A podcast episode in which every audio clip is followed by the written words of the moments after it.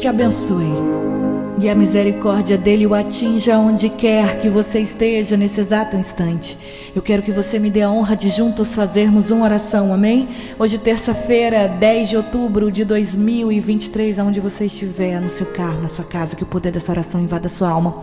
Vem cá, deixa eu te fazer uma pergunta. É, você tem medo? Insegurança? Medo de tomar alguma decisão e, nossa, será que é a decisão correta, Nani? E eu já tomei a decisão umas vezes e eu quis desistir de tudo. A gente para para trás e fica meio triste às vezes, né? O ser humano ele está sujeito a tudo isso, gente, a todo esse tipo de emoção. Sabia disso? Muitas vezes é, a gente, a gente, o que eu quero dizer é que a gente vive no mundo mal, sabe? No mundo cheio de comparações, um mundo de, de injustiças, de perdas, de sofrimento e, e a gente fica o tempo todo no meio dessas comparações. E se a gente não tiver esperança, a gente acaba desistindo. A gente acaba ficando com medo mesmo de dar um outro passo. E se aquele passo for errado? Sabe? O que deixa a gente mentalmente saudável para poder a gente conseguir dar um outro passo é a palavra chamada esperança. Se a gente se basear só pela conta do banco, só pelo problema no trabalho, se basear no que a gente está sentindo agora, nesse momento, e a palavra esperança não não soar maior na nossa vida, aí já era. A gente pensa mesmo em se entregar e, e a gente desiste de tudo. Sabe uma coisa que eu aprendi bastante lendo a Bíblia que eu reparei? Grandes homens e grandes mulheres da Bíblia também passaram pelo medo, pela angústia, pela aflição, a ponto de desejar o pior. Mas sabe o que é bom de tudo isso? Quando eu paro e olho a Bíblia atentamente, mesmo eles passando por tudo isso, eles não se entregaram. Eles lutaram até o fim, sabe? Eu te pergunto nesse início de noite, qual é a sua fonte de bons pensamentos? O que te faz motivar? O que te faz caminhar? O que te faz acordar todos os dias? O que te motiva, na verdade? Use tudo isso a seu favor e não permita que nada, eu disse nada, tire de você a possibilidade de você viver grandes coisas.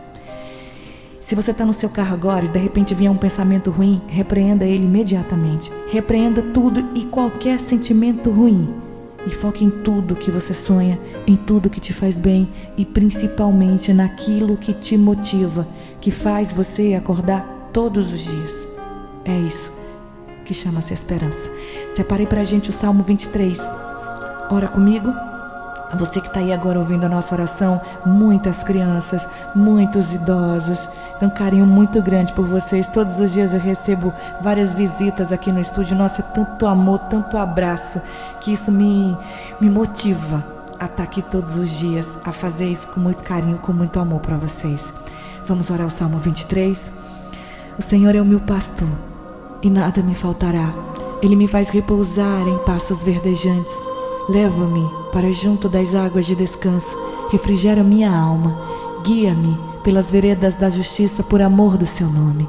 Ainda que eu ande pelo vale da sombra da morte, não temerei mal algum, porque tu estás comigo. O teu bordão e o teu cajado me consolam. Prepara-me uma mesa na presença dos meus inimigos.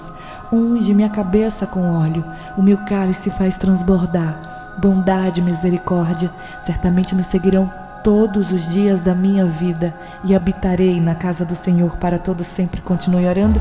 Se você estiver em casa, abra portas e janelas. Você que está no carro e puder for seguro, baixe os vidros. Você que está no ônibus, no metrô, onde você estiver, sinta uma onda de energia positiva invadindo a sua alma. Una sua voz a minha e ora comigo, Pai Nosso. Pai Nosso que estais nos céus santificado seja o vosso nome. Venha a nós o vosso reino, seja feita a vossa vontade, assim na terra como no céu. O pão nosso de cada dia nos dai hoje. Perdoai as nossas ofensas, assim como nós perdoamos a quem nos tem ofendido. E não nos deixeis cair em tentação, mas livrai-nos do mal, pois teu é o reino, o poder, a honra e a glória, hoje, amanhã e para todo sempre. Você diz amém. E você diz graças a Deus. Respira fundo.